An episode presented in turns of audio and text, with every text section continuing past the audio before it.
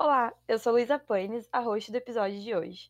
Estamos recebendo a Gabriela Roth, que já é a nossa parceira aqui na Privacy Tools. Ela é atuante na assessoria jurídica empresarial, novos negócios, inovação e novas tecnologias. Seja bem-vinda, Gabriela. Obrigada, agradeço o convite e estou aí à disposição de vocês. Vou passar então para as perguntas. A tecnologia ela vem mudando muito o tempo todo, né? Uhum. E todo dia a gente acaba avançando um pouco e aí eu fiquei pensando uh, como que isso é para você. Você pode se apresentar para quem está nos ouvindo e contar um pouco de como é trabalhar com o direito digital? Claro. Olá, pessoal. Primeiramente, gostaria de agradecer o convite e a oportunidade. Prazer, eu sou a Gabriela Roth, advogada atuante na, no direito digital, sócia do escritório de advocacia HR Advogadas. Trabalhar com direito digital é sempre estar atualizada com as inovações tecnológicas no mercado, né? Uh, bem como entender uh, quais são os, os, atuais desafios que a gente enfrenta em nosso dia a dia, né? Então, compreender como é que a nossa privacidade pode estar violada, uh, como que a gente, por, por que, que é importante ler os termos e condições de uso, né? Uh, e as políticas de privacidade, e também entender como essa economia compartilhada, como Uber e, e outras plataformas que a gente está vivendo, principalmente nesse período de crise, uh, se aplica nas relações atuais. Né? Interessante. O direito digital ele tem é uma área com bastante ascensão no mercado jurídico, né? Mas muitas pessoas ainda não sabem e não, não sabem exatamente como ele pode ajudar as empresas. Então eu queria saber onde se aplica o direito digital e quais as principais áreas de atuação. Certo. Uh, a sessão no mercado jurídico é a premissa porque todas as nossas uh, relações de trabalho ou pessoais elas estão sendo expostas, né, ao mundo virtual, né. O direito digital ele se aplica nas relações das pessoas nas mídias sociais, na veiculação de notícias falsas, na relação dessas moedas uh, virtuais, criptomoedas ou criptoativos que a gente tem visto cada dia mais, né? Uhum. Na divulgação de nudes, que também é uma realidade que a gente inventa hoje, ou qualquer relação que o mundo virtual, né, esse mundo da internet, ele está envolvido. Uh, dizemos que também o direito digital ele se aplica a todas as áreas do direito, né? Visto que as relações da nossa sociedade elas estão colocando mais nesse mundo online, né, digital. Uhum. Todo mundo acha que eu tenho a impressão que a internet é uma terra sem lei, mas ao contrário, temos que a gente tem que ter essa noção. Existem leis específicas e essas mesmas regras uh, do mundo do, do mundo físico, elas acabam se também se aplicando no mundo online. Né? Uhum. Tu citou aqui pra gente algumas áreas do direito digital. Qual o papel do advogado agora que a LGPD entra em vigor? E ela vai trazer consigo uma, uma mudança grande dentro da cultura das empresas no que diz respeito ao tratamento de dados, né? Sim. O papel do advogado, enquanto a Lei Geral de Proteção de Dados Pessoais, é principalmente de diagnóstico, né? Ele precisa ver como é que está o fluxo da empresa para preparar o tratamento de dados pessoais, né? Identificar quais são uhum. os dados pessoais desses usuários e principalmente o, o, como que eles vão ser utilizados uh, durante a coleta de dados, né? Uhum. Eu colocaria principalmente esse papel de diagnóstico. Uhum a, a LGPD, essa nova lei, ela vai afetar o funcionamento das empresas e isso acaba gerando grandes inseguranças, dúvidas principalmente. Então, qual tem sido a maior dúvida das empresas em relação à LGPD?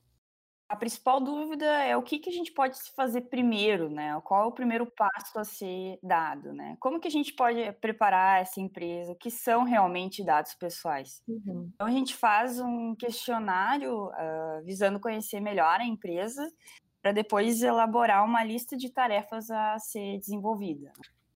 Deixa eu te perguntar, porque agora o início da vigência da LGPD, ele tinha sido prorrogado para 2021, agora ele voltou para 2020, mas as sanções continuam em 2021. Esse é um assunto que ainda está meio fora de conhecimento de alguns empresários, principalmente de médio e pequeno porte. Eu queria saber o que você acha que até ela entrar em vigor, a lei vai ser discutida de forma mais aberta ao público interessado? Tu acha que vai que ela vai ficar mais popular, digamos assim? Eu acho que isso vai depender de como que a gente está encarando essa lei e de como que a empresa faz negócios no mercado, né? Uhum. Ela atua em nível global, principalmente no cenário europeu, isso vai exigir dela uma adaptação mais rigorosa e, consequentemente, uma preocupação maior em, em relação a estar em conformidade e principalmente de não sofrer sanções administrativas feitas pelo órgão fiscalizador, né? Uhum. Aqui no Brasil, a gente sabe que tudo demora mais para ser uh, realmente levado a sério, né? Uhum. E dependendo das, uh, principalmente de como que estamos em relação à situação econômica, isso vai influenciar ou na a aplicabilidade ou não da lei. Né? Uhum. E dependendo do, do, do, tipo de atuação do, de mercado que essa empresa está, uh, o foco né, de atuação que essa empresa está atuando, principalmente. Uhum. O que, que, tu achou desse. Bom, o adiamento agora da, da vigência da lei voltou para agosto, mas as sanções vão continuar em 2021, né? Tu acha que vai dar tempo das empresas se adequarem, ainda mais com tudo que vem acontecendo atualmente, uhum. essa crise de coronavírus e tudo mais? Sim, sim. Eu acho que foi uma medida necessária, porque visto que o atual cenário mudou drasticamente, a, a forma que a gente está vivendo, né? Uhum. Isso do tempo, isso do tempo dependerá de como que iremos nos adaptar nesse novo ambiente. Acho que vai depender de cada empresa tomar uma atitude proativa para se planejar e aplicar as medidas necessárias em relação à captura dos dados e principalmente quais dados que estão sendo capturados, né? E como que tu vê uh, esse desafio de mudança cultural nas empresas? Qual tu acha que é o caminho que deve ser tomado para essa mudança? Acho que eu, eu encaro como muito positivo, visto que cada mais, cada vez mais a gente está mais exposto ao mundo virtual, sem nenhum controle ou gestão de nossas informações. Uhum. O principal caminho é a educação, através da conscientização e de ensino das consequências caso nada uh, for feito, né? Uhum. Temos que conscientizar as pessoas que a privacidade é coisa séria. Sim. E reter as informações uh, pessoais pode levar a medidas drásticas drásticas, né? Uhum. Através disso é que teremos a tão esperada uh, mudança cultural. Né? Sim. Bom, mesmo tendo um, um prazo maior para ali para esperar as sanções chegarem, eu imagino que vários dos teus clientes devam chegar assustados, né, até ti, com cheio de perguntas. Sim, sim. E principalmente se tratando do médio, do pequeno empreendedor, que às vezes não tem uma assessoria jurídica uh, full time, né, ali o tempo inteiro, Sim. e que tem algumas preocupações. Uhum. Então, queria saber quanto a isso, quais são as orientações básicas que tu costuma dar para que eles se adequem melhor à LGPD?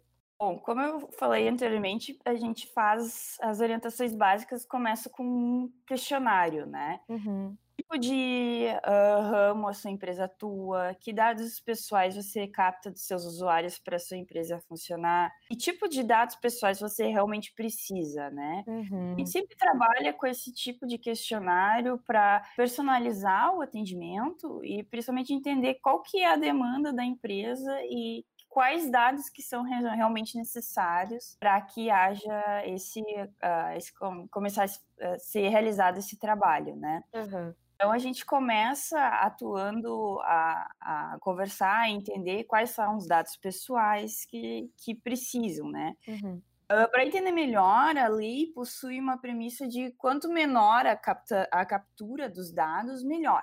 Então, isso que vai nortear, nortear os primeiros passos do empreendedor que possui um negócio, principalmente aquele negócio que está no mundo online.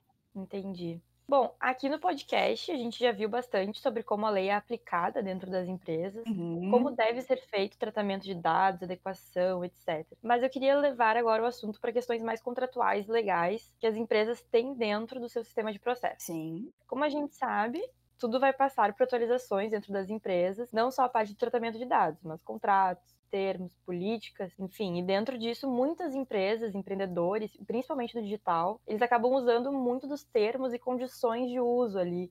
Ou eles vão pela primeira vez ter que criar essa política. Mas poucas pessoas sabem realmente do que, que isso se trata. Tu pode explicar pra gente mais ou menos o que é cada um, qual a importância deles? Posso, claro. Eu vou citar um caso de uma cliente que eh, a gente teve recentemente, né, para dar como exemplo, né. Fizemos o mesmo procedimento que eu estou comentando aqui, ou uhum. seja, elaboramos o um questionário onde coletamos um diagnóstico de informações de como que funciona o negócio online dela, né. A partir disso, a gente fez um levantamento de quais dados pessoais seriam uhum. realmente necessários para gerir o negócio. Nos preocupamos, então, em informar dentro de um documento, um contrato, os termos e condições de uso, uh, os direitos, os deveres e principalmente a concordância dos usuários através do seu consentimento sobre a captura dos dados pessoais, né? Bem como como uh, seria feito através dessa plataforma e-commerce que ela vai lançar, né, da cliente. Uhum. Depois, uh, a gente elaborou uma política de privacidade do site, conscientizando o usuário e demais envolvidos sobre os direitos que a plataforma geria para o fluxo do negócio. E, posteriormente, a gente colocou à disposição da cliente para aprovação. Então, o resultado, uma cliente feliz e satisfeita com a atualizada de acordo com uh, a LGPD, né? A gente sempre sabe que é, é importante esse tratamento de dados, principalmente pequenos e médios empreendedores, né? Sim, o importante é o cliente estar feliz e satisfeito com o LGPD e principalmente estar em conformidade, né? Não ter nenhum problema depois com as aplicações de multas, enfim, sanções. Sim. Gabriela, eu queria agradecer muito a tua participação. Eu adorei a nossa conversa. Foi muito interessante. Eu que agradeço a oportunidade e da gente uh, ter essa conversa e explicar aos ouvintes, né, uh, como é importante a conscientização em relação à captura de dados pessoais. Com certeza, realmente. Então é isso, o podcast da Privacy Tools vai ficando por aqui e nós nos vemos no próximo episódio.